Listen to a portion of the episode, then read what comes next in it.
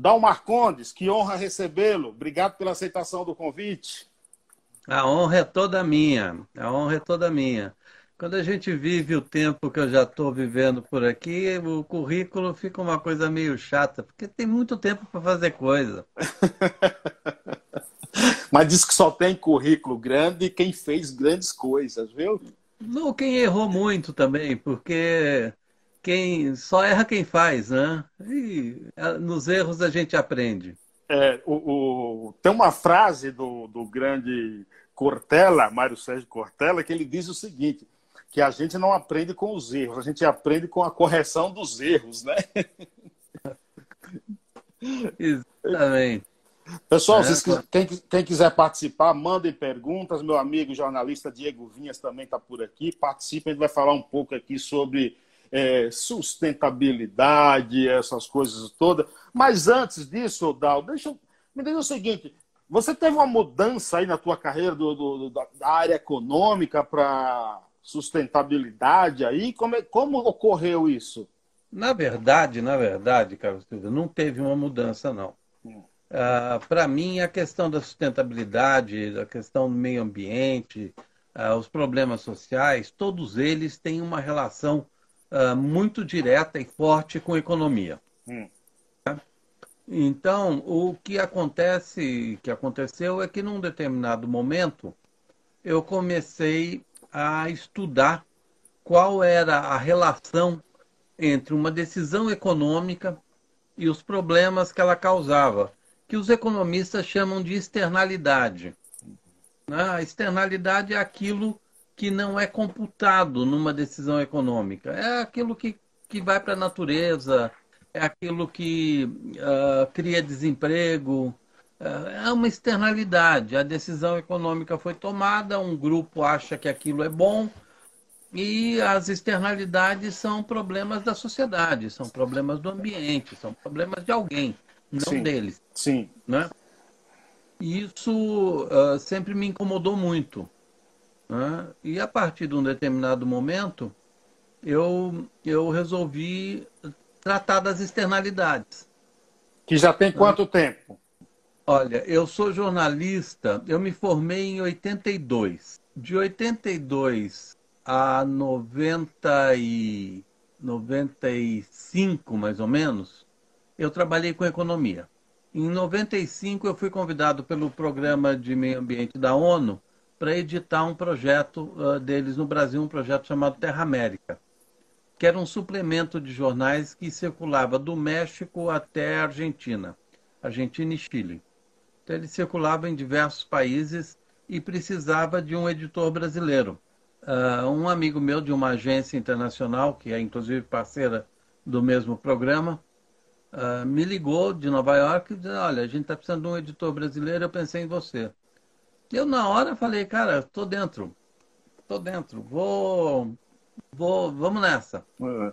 E ficamos de marcar uma reunião, olha, se precisar, eu vou a Nova York, não tem problema. A gente vai, a gente conversa.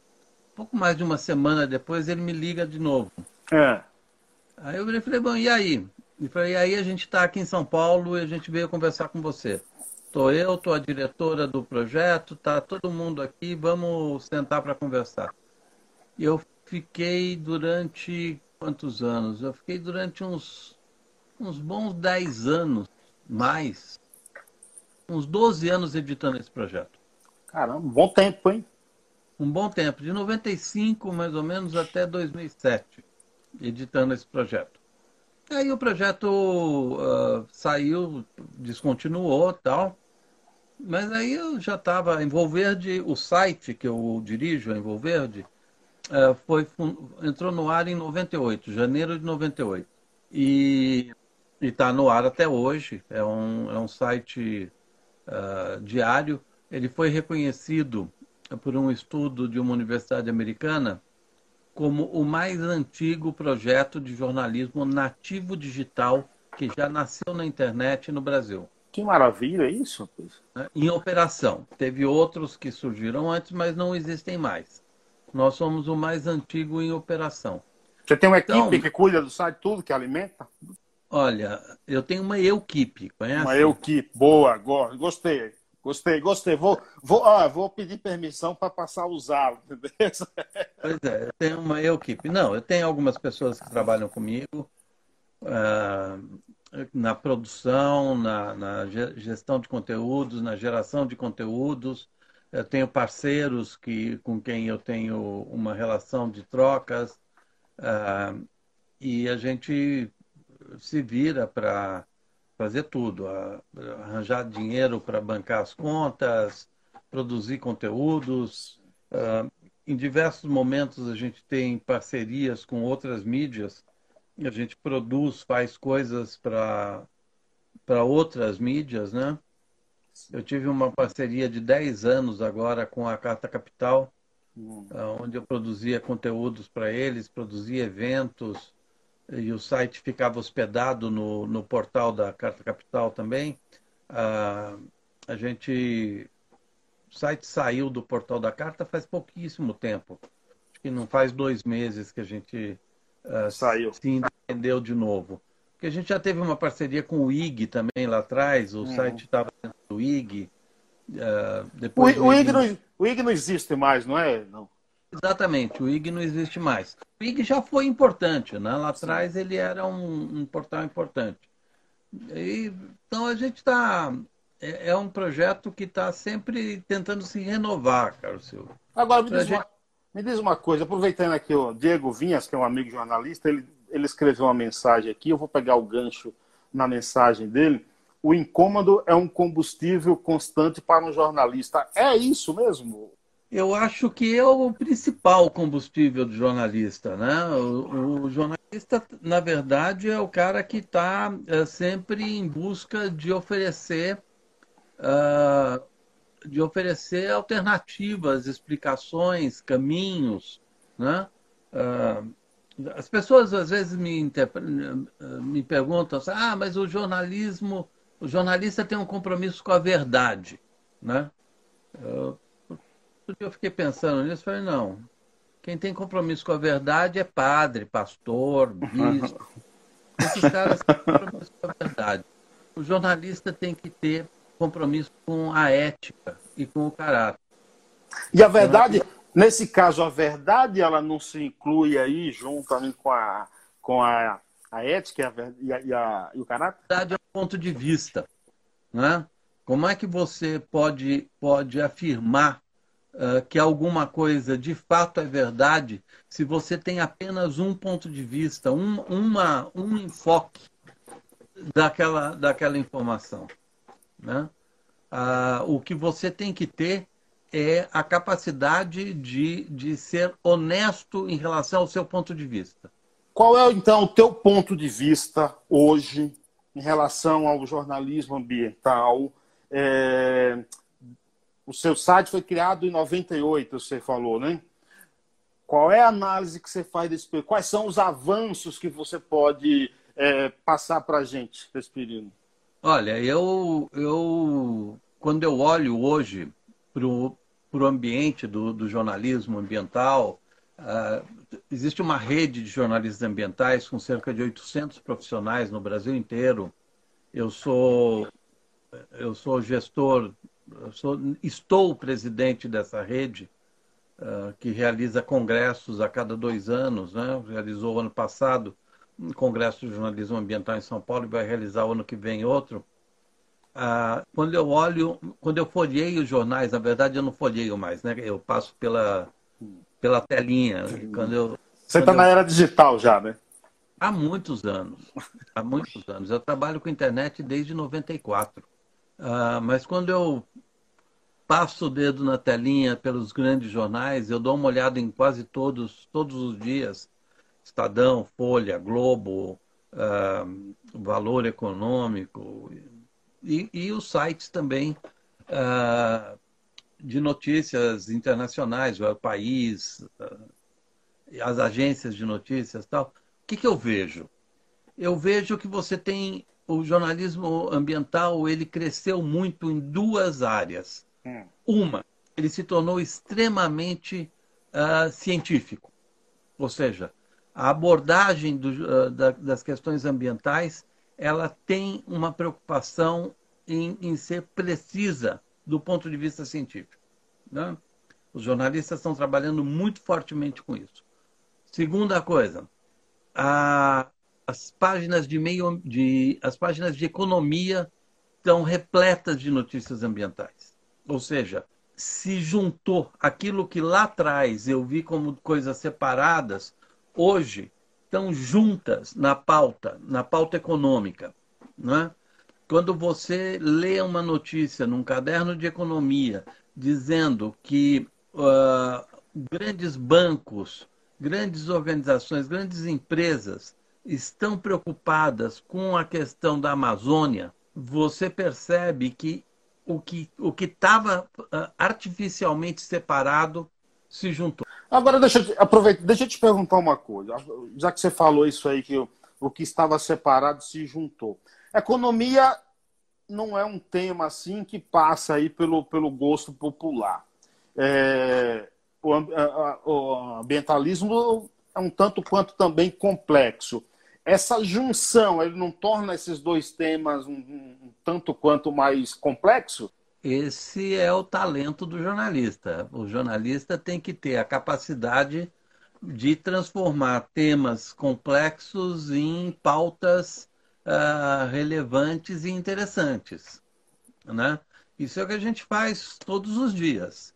É pegar aquilo que é complexo e transformar num, numa, numa pauta, numa, numa informação uh, que seja relevante para a sociedade, que seja relevante para as pessoas. Né? O, o, jornalismo, ele, ele consegue. O sucesso do jornalismo, para mim, é medido se uma pauta se transforma em assunto. Você bota Sim. lá uma pauta, você bota lá uma matéria. Aquela matéria se transformou em assunto na boca do povo, então você conseguiu. Se o teu público começou a discutir aquilo que você colocou, então, você atingiu o seu objetivo. Se você coloca lá uma matéria que não interessa para ninguém, que não tem a menor repercussão, que não é. Que, que diferença você fez? Nenhuma. Né? Então, eu acho que o talento do jornalista está em, em entender a complexidade e transformá-la assunto para as pessoas. As pessoas hoje, elas, elas estão é, bem informadas em relação a esse tema? Carlos Silva, eu acho que as pessoas hoje não estão bem informadas em relação a nada. Não seja pessimista, rapaz. Né? É, de uma forma geral, eu acho que as pessoas estão muito estão com informações muito superficiais em relação a tudo. Mas você tem, como sempre teve, núcleos de, de pessoas, de, de opiniões, de, uh, pessoas de alguma maneira, eh, detém um, um interesse, um conhecimento um pouco maior, uh, uma vontade de saber. E, e é o nosso papel continuar alimentando essas pessoas. As matérias em relação a isso. Antes a gente via matérias mais e, e tratavam mais até de, de acidentes é, provocados por, por, derramamento de óleo, algo, algo do, do gênero. É, mudou um pouco isso aí? Ela tá, vem com mais dados, vem com, com mais explicações para que também a gente possa perceber ali que, na, na, na, que tem algo simples que a gente deveria fazer para contribuir com o meio ambiente? Eu acho que mudou. Né? A tragédia ainda é pauta. Né? Uhum. Quando tem um, um, acidente, você tem uma tragédia, você tem um, um incêndio, Agora mesmo a gente está com incêndios no Pantanal, incêndios na Amazônia. Você tem uh, a seca que está assolando grande parte do território brasileiro. Uh, tudo isso ainda é pauta. Mas agora o que eu acho que a gente tem, e você tem razão uh, nisso, é a informação está mais qualificada. Então, quando você tem, hoje você tem uma matéria sobre uma seca, você tem dados dados relacionados a mudanças climáticas, dados relacionados, dados meteorológicos, dados que mostram é, histórico, né? Você pegar, olha, essa seca ela tem uma relação nos últimos 10, 15 anos, qual foi a, a, a linha que, essa, que a seca teve nesse período, é normal, não é normal, está acima, está abaixo, sabe? Você um pouco mais, uh, de alguma forma, mais contextualizante. Né? Então, uh, eu acho que o, o que o jornalismo ganhou nos últimos anos na cobertura ambiental é exatamente isso, a capacidade de tratar a informação no contexto e não simplesmente aquela coisa, aquela informação que cai do céu uh, paraquedas e não tem nem começo nem fim. Eu acho que a gente conseguiu uh, trabalhar muito mais essa questão relacionada a contexto. Você falou em seca aí, e eu sou do Nordeste, né? Eu sou do Paiaiá. Já ouviu falar no Paiaiá? Já? Eu ouvi falar no teu trabalho. Isso. Então eu vou fazer um resumo. Paiaiá, é, que dá nome a esse programa, é um povoado na Bahia, nordeste da Bahia, município de Nova Açores, a 225 quilômetros de Salvador. Esse povoado tem apenas 600 moradores e lá nós temos a maior biblioteca comunitária do mundo, com 130 mil livros, nesse pequeno, nesse pequeno povoado. Depois eu vou te mandar um link aí para você conhecer até mais é, sobre isso. E você falou, eu sou do sertão da Bahia, Paiaiá está é, é, é tá ali no, no início do sertão, você falou em seca aí. A seca não te parece um problema permanente? Ou você espera ainda que, você tem esperança que algum governo um dia tome alguma atitude que venha amenizar esse mal chamado seca? Olha, eu, eu, eu concordo, a seca é uma coisa permanente. Né? A, seca, a seca é um evento, é um, um estado climático de uma determinada região ou permanente ou uh, periódico. Né? Tem secas que são periódicas. Por exemplo, o centro-oeste, a região ali da, de Brasília, Mato Grosso, tal, tem secas periódicas. Né? O Nordeste tem secas mais permanentes. Né? Uh, se você me perguntar, algum governo vai resolver isso? Eu vou te dizer, não, nenhum governo vai resolver isso, porque você não resolve a seca você tem que resolver são as demandas da população. A seca, ela vai você não vai fazer chover. Ponto. Né? Agora, você consegue adotar políticas públicas que permitam você ter um desenvolvimento, você ter o bem-estar social de populações que vivem em regiões com deficiência hídrica. Porque políticas públicas são coisas que estão na mão do governo fazer chover? Não. Por que, que nunca fizeram nada? Por que, que nunca apresentaram, por exemplo? Que... Não, não. Eu não, não quero defender governo. Esse Sim, é não, governo... não, a gente não está citando o governo. Já mudou muito. Já mudou muito. Primeira vez que eu fui ao Nordeste foi em 74. Primeira viagem que eu fiz ao Nordeste foi em 74. E, e viajei ali pelo interior do Ceará, uh, região de Chorozinho, fui para fui o Rio Grande do Norte, uh, conheci aquela região do Seridó, e, e aquelas, aquelas são regiões extremamente secas. Né? E você via um nível de, de desamparo público total. Mais recentemente, eu já eu tive a oportunidade de ir de novo e vi programas e projetos uh, desenvolvidos por governos e por organizações sociais que têm o, o, alcance de políticas públicas. Por exemplo, o programa de cisternas. Né? Quando você olha para a diferença que faz você ter uh, um projeto de cisternas feito com política pública, você percebe que aquilo tem o potencial de, de melhorar a situação de não a situação de seca, mas a situação de deficiência hídrica de famílias, sim, sim. né? Eu vou, deixa eu conectar aqui o meu cabinho da bateria antes que eu caia fora por falta de bateria. Falta de energia, energia solar. É, pronto, cabinho. Pronto. O, o, tem um rapaz aqui no perfil. Ele voltou. Ah, não, você tem uma série de políticas públicas que são capazes de, de, de transformar realidades. Agora, uh, o uso político da seca no Brasil é uma desgraça. Sim. É uma desgraça. Porque fica parecendo que, que qualquer solução, qualquer coisa que é feita, foi aquele político que fez. Foi aquele fulano, é a fulanização da política pública. E isso é uma desgraça nesse país. Né? Política pública é política pública, uma política de Estado para resolver um problema da sociedade. Não tem um dono. Não tem um dono. Né? É, é a coisa, por exemplo, do Bolsa Família, agora da ajuda emergencial. Isso é política de Estado.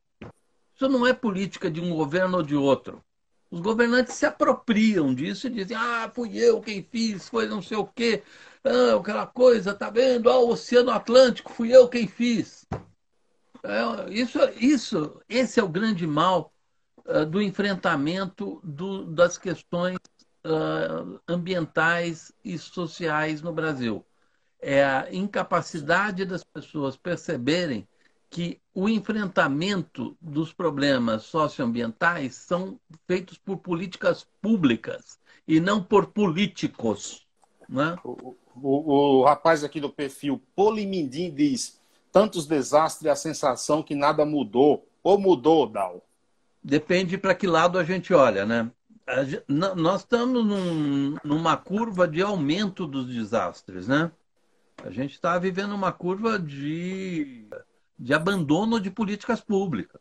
Né? Você teve uma série de, de, de decisões, na minha opinião, equivocadas tomadas na área ambiental e social nos últimos anos aí.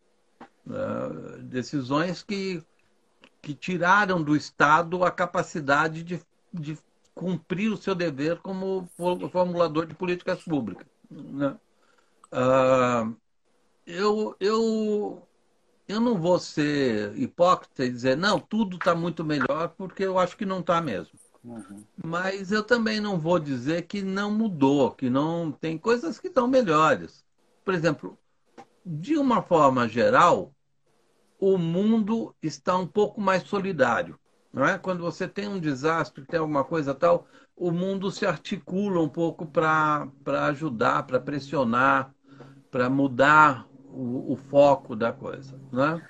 Agora, me diz uma coisa, é, é, Mariana, Brumadinho, isso são desastres ou crimes? São crimes. Isso são crimes porque são consequências de atos uh, ou mal planejados ou uh, decisões simplesmente meramente contábeis. Aquela coisa. Quanto vai me custar o desastre? Quanto vai me custar para que não haja o desastre? Sabe? É, é, a conta é exatamente essa.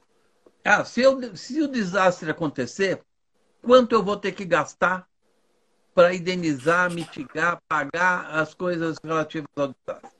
Ou, antes, quanto é que eu tenho que gastar para que não aconteça desastre? Sim. E quanto isso vai impactar na rentabilidade para o acionista? Quando acontece. É quando acontece, por exemplo, um desastre como esse, de Brumadinho, de Mariana, vira pauta 24 horas na, na jornais e TV. A imprensa, o, o jornalismo, precisa também fazer uma meia-culpa e não só debater esses temas em períodos que, de, de, de desastres aqui? Esses seriam temas para uma para pauta permanente, né? É, como é que as empresas estão tratando os seus riscos, né? Toda atividade econômica envolve risco. Isso é uma coisa é, normal. Alguns são riscos maiores, outros são riscos menores. Mas a mineração é uma atividade com grandes riscos. E de, a imprensa, de, de maneira geral, a grande imprensa brasileira, essa imprensa mais tradicional, ela tem a tendência em blindar as empresas. Uh, e, e, não, é, não é. Muita gente diz, ah, é porque são anunciantes tal. Não, não é por isso, não. É por apoio ao modelo econômico. A grande imprensa brasileira apoia esse modelo econômico de desenvolvimento Não é só porque ah, tem publicidade, tem. Pode até ter lá um certo interesse nisso, mas não é por isso. É outra coisa. É a, a imprensa apoia esse tipo de exploração econômica. É, é, hoje em dia, por exemplo, você vê algumas dessas grandes, grandes uh, mídias, elas são, elas são claramente contra algumas pautas, principalmente ambientais, do atual governo federal. Ambientais e sociais do atual. E é, a cobertura da pandemia, como é que o governo está fazendo. Eles têm críticas nessa linha. Sim. Ninguém critica o Paulo Guedes. Você entende? É uma. Por quê? Porque o, o, liberalismo proposto, a economia liberal proposta pelo Paulo Guedes, é o que a maior parte dessa imprensa quer para o país. Né? Uh, se isso é bom ou ruim, uh, eu, eu, ainda acho que a gente tem que avaliar muito. Mas eu acho que é uma coisa que, que cria um certo, uma certa esquizofrenia. Porque quando você chega e fala, não, mas você é a favor ou contra? Ah, não, eu sou a favor disso, contra aquilo. Mas peraí, é o mesmo ente. Ah, ô, ô às vezes a gente lê, ah, foi criada determinada lei que vai punir tal empresa contra isso e aquilo. Essas leis são pura balela aí, pastel de vento? O Brasil é o país da lei que pega e da lei que não pega. Né? Tem lei que pega, tem lei que não pega. Uh, o judiciário é uma caixinha de surpresas. Né? Você nunca sabe o que, que vai sair de uma decisão judicial. Você entra com um processo, ou você é processado por alguma coisa, ou entra com um processo sobre alguma coisa, e se aquilo vai ser realmente justo ou não, é, um, é uma incógnita, né? Então, quando você fala em lei, na verdade, você pega uma lei, a lei é, ah, você tem legisladores que estudaram, é, uma coisa que as pessoas não, normalmente não sabem, eh, Carlos Silva, é, o deputado, quando ele está propondo uma lei, não saiu da cabeça dele aquilo, não. Ele tem uma equipe. E o legislativo tem equipes de pesquisadores, de gente que ajuda a formular a lei. Porque se a lei não estiver bem formulada, não há como julgá-la, não há como aplicá-la. Né? Uma lei que está mal escrita, mal redigida, você não, ela não tem função, ela não vai ser aplicada. Então, vamos, vamos supor que tudo foi bem feitinho, tudo direitinho, ela virou lei. Ponto, virou lei, tá bom. O que que cada juiz entende daquela lei? É, aí é uma... A coisa vira um saco de gato. Aí a coisa vira um saco de gato. Você, vou te dar o um exemplo, a lei, a lei, por exemplo, da, da prisão em segunda instância. Se discutiu, é, pode, não pode, vai, não vai, vai, não, pá, é é para prender em segunda instância. Tá, tá, bom. Então, o cara foi condenado por um juiz de primeira instância e num julgamento colegiado em segunda instância, cana nele. Aí passa um tempinho e não é mais. Depois de um café, tudo muda, né? É. Aí vira, não, não, é porque a Constituição diz que vocês têm que ser só trânsito em julgado. E aí, um crime uh, pode demorar 30 anos para ter um trânsito em julgado. É, você tem notícia, por exemplo, de alguém é, que já foi preso por crime ambiental assim, no país, que esteja cumprindo. Eu não lembro de alguém, você lembra? Você é da área, hein? Deve... Não, Se tivesse alguém, lembraria, né? Aquela saiu a decisão, a, a, investigação que a Polícia Federal fez sobre aqueles incêndios no Pará, ali na região de Alter do Chão, de, no Tapajós, que acusaram as ONGs. Você deve lembrar dessa história. Acusaram sim. as ONGs de e ONGs que eu conheço. Eu conheço aquelas pessoas. Tudo gente de bem. Uh, de ter posto incêndio. Os caras são militantes ambientais vão botar incêndio em mata, cara. Só louco pode ser uma coisa dessa. Bom, os caras foram acusados, foram presos, teve aquela, aquele mise-en-scène todo tal. Uh, depois foram soltos e tudo bem, ninguém mais falou no assunto. Agora saiu o resultado da investigação da polícia que não aponta culpados. Então você bota lá, você queima um território enorme, você mata uh, milhões de aves, pássaros, répteis, animais que vivem naquela mata. E na hora do, do vamos ver lá, quem, quem foi? Ah, não, não tem culpado, sabe? Foi uh, parecendo que ó, foi geração espontânea. Teve uma samambaia lá que resolveu se suicidar e se auto-botou fogo. Como assim não tem culpado? Né? É uma samambaia suicida que, que fez a, a, a... Então, você, o que você tem no Brasil é, é, é muito também essa coisa do, da leniência. Não, na verdade, né? nós, temos, nós temos, no Brasil tem muita lei e pouca vergonha. O que, que você quer dizer com lei e pouca vergonha? Nós temos leis demais, é, que às vezes favorece que o fiscal. Ah, tem muita. E, é. e pouca vergonha. Isso, entendeu? Ah, agora entendi. Eu acho que sim a gente tem a gente tem a gente tem uma legislação ambiental extremamente moderna, né? A nossa legislação ambiental vem da, da é, é até um pouco anterior a Constituinte de 88, mas na Constituinte ela foi consolidada. A gente teve grandes uh, legisladores ambientais na Constituinte e então, você tem um arcabouço legal, uh, o Código Florestal, uh, tem diversas legislações ambientais muito avançadas. Mas você não tem, por parte de, do, de uma parte do empresariado e uma parte de governantes em várias instâncias, você não tem a crença de que aquelas leis podem ser boas para o país ou para eles. Uh, essa coisa de que ah, proteção do meio ambiente uh, atrapalha o desenvolvimento. Isso é uma balela. É uma balela. Isso é conversa para boi dormir. Né? O, o, principal capital do Brasil no planeta Terra é o seu capital ambiental.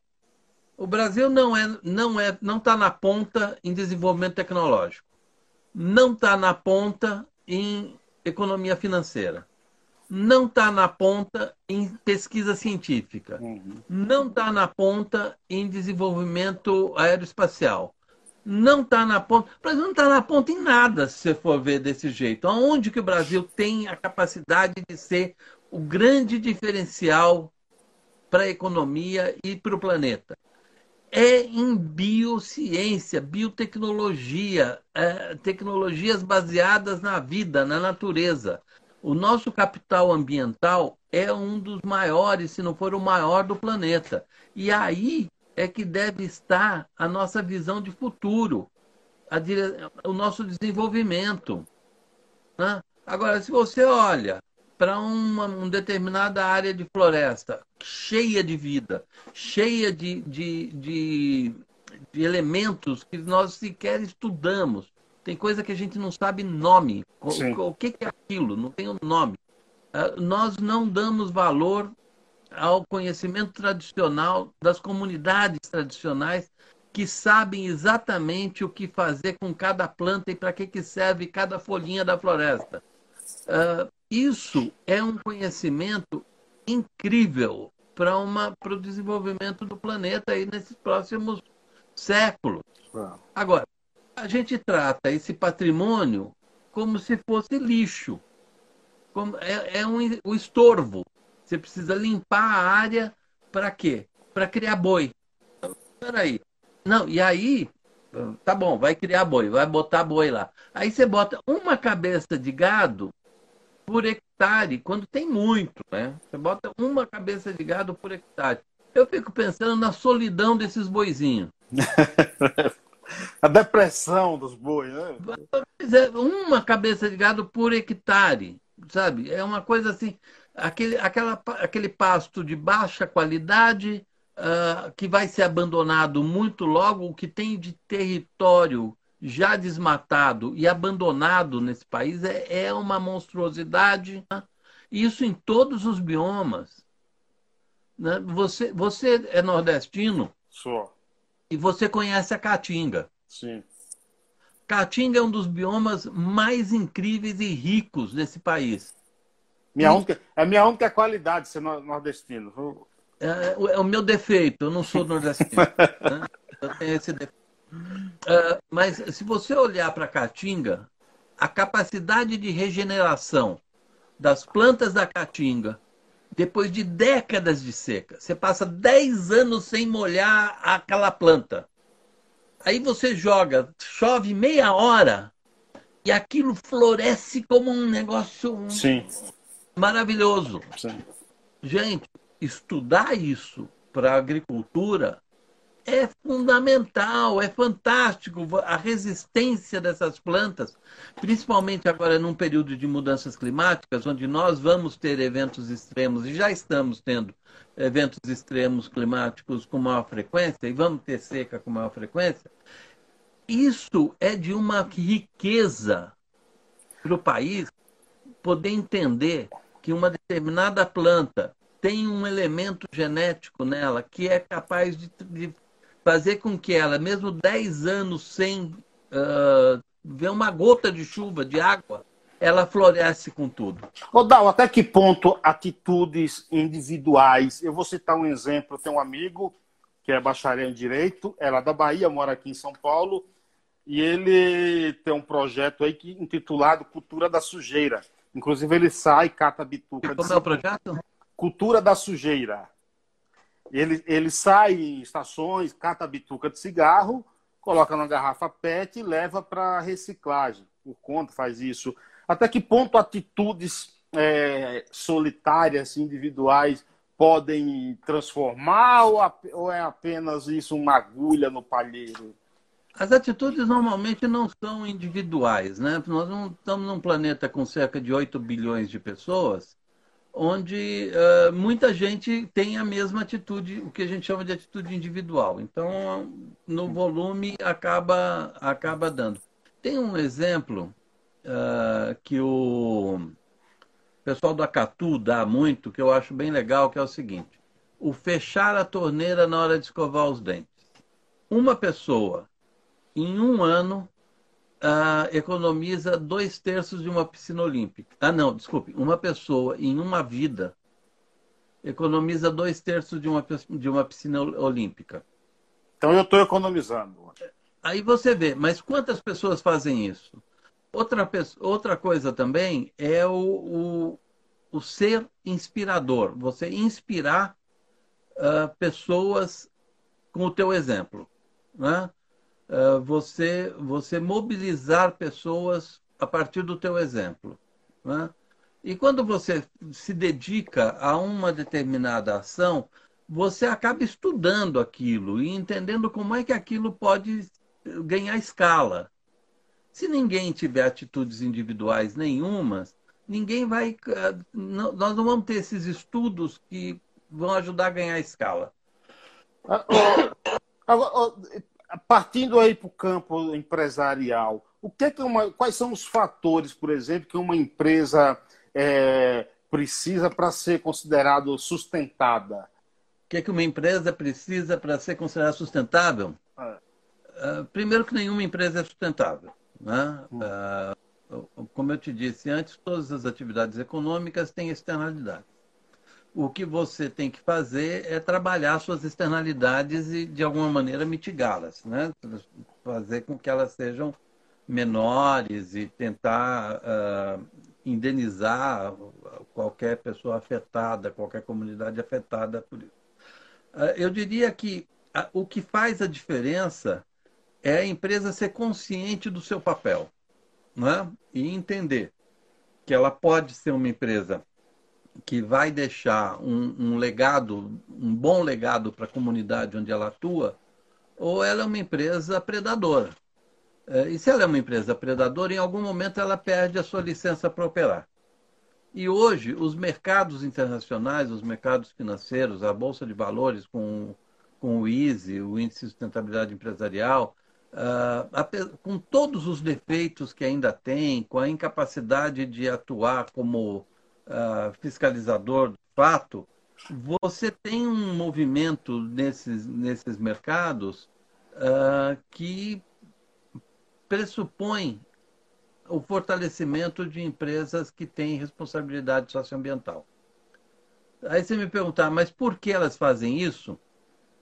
Elas fazem isso porque o, o marketing, uh, a, o impacto de imagem de uma, de uma atitude uh, negativa, socioambiental negativa, pode custar muito caro. Ela ser uh, responsabilizada por, um, por uma questão ambiental ah, as próprias empresas que tiveram os acidentes uh, de mineração uhum. uh, em Minas Gerais, né? A Vale e a.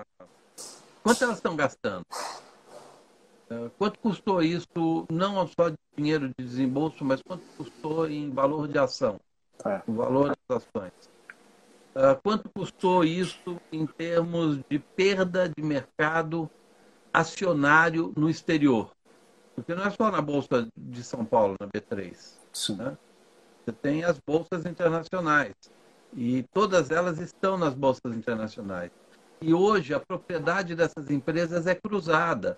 Então você tem a empresa, é, a empresa A, que tem como sócios a empresa B, C e a D, que por sua vez tem como sócios outras empresas. Então, você tem mecanismos hoje de investidores conseguem rastrear que a empresa F é investidora da empresa A, passando por todas as letras do caminho. Então, é, é, você tem. Uh, as empresas tentam ser, pelo menos, sustentáveis, porque não ser é dá prejuízo. Você falou em empresa aí. Como é que é a história, Dal, do empresário que você foi entrevistar e depois foi seguiu com ele no carro e ele xingou o motoboy lá. Essa história, essa história é antiga. É. Essa história é bem antiga. Eu fui entrevistar um cara na, no, no escritório dele ali nos Jardins de São Paulo, que é a região classe AAA é. de São Paulo, né? E tô lá conversando com o cara, tal, de repente entra uma secretária na sala com uma papelada para ele assinar, ele assina ali conversando comigo, assina tal. Eu na época eu era repórter na Gazeta Mercantil, que era um jornal econômico que existia e não existe mais, mas era um bom jornal, anos, anos 80 isso, tá? Eu, eu, eu, era editor na área de finanças na época, não era nem economia, era finanças. E estou lá conversando com o cara e ele pediu, a secretária entrou, ele assinou os documentos e virou para ela e falou: Olha, você envie isso para Fulano da jeito mais urgente possível. Ah, eu vou botar num. Vou mandar um motoboy. Saiu da sala e foi. Hum. E ele tinha que um compromisso que ele tinha que sair, eu não tinha, não tinha terminado a entrevista, ele virou e falou, ah, se você quiser, você me acompanha no carro e você continua conversando comigo. Tá. Descemos, entramos naquela coisa. O elevador vai até a garagem, entra no carro. Uhum. No carro saímos da garagem e uh, entramos no trânsito. O trânsito de São Paulo sempre foi coisa e aquela coisa de motoboy nos corredores, né? Isso, é. Sempre teve, não é uma coisa, não é uma novidade. É. E o cara começou, ah, esses caras, olha que horror, que não sei o que, tal, blá, blá. É. Acabou de mandar um documento para o motoboy, porque é muito, era muito urgente, importante. É, pode ser um desses caras aqui que está levando o seu documento. O cara ficou olhando. Assim, é, não, é. A clássica, que quando qualquer fala, eu já fico com o cabelo em pé. É, mas veja bem, não precisa ser assim. Como não precisa ser assim? Os caras têm que entregar a trolha do documento da coisa com a maior urgência possível. É, e ele não, Ele não, ele não esperava que você fosse pegar ali o gancho e falar, aproveitar a oportunidade de falar. Né? Pois é, né? mas as pessoas não têm muito essa essa relação de causa e efeito, do que ela faz, do que ela decide e o que, e, e o que aquilo vai provocar. Né? Exatamente. Uma, uma coisa meio esquizofrênica, sabe? É, é, Mas é. o que eu faço não tem nada a ver com o resultado que vai dar. É. Se for, se for tudo bem, ah, não, isso aí fui eu. Ah, não, merda. Ó, não tenho nada com isso, não. Ó. É, exato. Ou então, tem, ou então tem aquela clássica, ah, mas todo mundo xinga, mas todo mundo faz isso, porque também tem, tem isso. Tem, tem. Qual o site para quem quiser te acompanhar lá? O site da Envolverde é o www.envolverde.com.br ou .org.br. Uh, ah, o nosso site é atualizado diariamente, a gente busca manter um alto nível de informação jornalística e tem também o Facebook da Envolverde e o Instagram da Envolverde, né? O Facebook da Envolverde é o Envolverde mesmo, o Instagram é o arroba Envolverde e uh, a gente tem um Twitter também que está meio abandonadinho. Eu preciso dar mais atenção para o Twitter. E tem o seu muita Instagram. Coisa, muita coisa para a gente sair atualizando, fazendo. Eu, nem, é. ó, eu nem te conto que eu cuido de dois sites e 15 páginas do Facebook, tá? Isso é uma loucura, cara. é, porque é uma coisa tão louca que é louco, a gente envolve nessa, nessa, nessa coisa que quando você vê, você está horas no dia fazendo isso tal, e você vê que teu dia não rende. Agora, nesse, nessa, nesse período de pandemia, ainda entraram as lives. É. Numa reclamação de eu estar aqui com você, eu acho ótimo, está sendo uma conversa bem gostosa. Sim. Mas na, na última, acho que foi quinta-feira, passada, eu participei de sete lives. Eu falei, fica, gente, não dá, não dá. não, porque não sei o quê, não, você entra um pouquinho e tal. Eu falei, olha, eu, eu adoraria, mas é não dá, não tem, não tem minuto suficiente nas horas para a gente conseguir fazer tudo. Aí você vai, entra, tal, faz. Mas é. Cara, e, o, e o pior é o seguinte. Eles vieram para ficar, viu? Sim, é uma nova realidade. E o pior é o seguinte, ó, te ver participando de uma, como você tem esse trabalho, vão te chamar para segunda, para terceira, para quarta. Daqui a pouco você está o dia inteiro nas lives, viu, Dal? É, é. Mas tá tudo bem, a gente está aí para isso. Dal, mestre, muito obrigado, cara. Satisfação enorme bater esse papo contigo, viu? Eu agradeço muito a oportunidade de falar com o teu público, Carlos Silvio. É, é, uma, é uma honra poder estar aqui no teu programa e, e conversando com o teu público. Muito obrigado, satisfação, viu? Depois eu vou colocar esse vídeo no YouTube e vou te mandar o link. Grande abraço, é. mestre. Valeu, obrigado. Tchau, tchau. Valeu, gente. Obrigado a todos. Até a próxima. Mais podcasts como este você encontra no site da Rádio Conectados, radioconectados.com.br ou no seu aplicativo de podcast favorito.